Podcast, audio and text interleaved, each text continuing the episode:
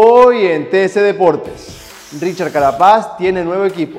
El ciclista ecuatoriano deja el Team Ineos y en el 2023 continuará su carrera deportiva en Education First. Será compañero de los tricolores Jonathan Caicedo y Alexander Cepeda. Félix Torres anotó en la victoria del Santos Laguna. Por la fecha 9 de la Liga MX, Santos derrotó 2 por 1 a León. El ecuatoriano marcó y aportó en su equipo. Ángel Mena dio una asistencia en el León. Robert Lewandowski sufrió robo en Barcelona.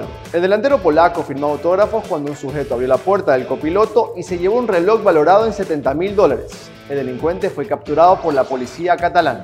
Para más información visita tctelevisión.com slash deportes. También puedes visitarnos en nuestras redes sociales como arroba tcdeportes. Soy Joel Alvarado y esta fue una emisión más de TC Deportes.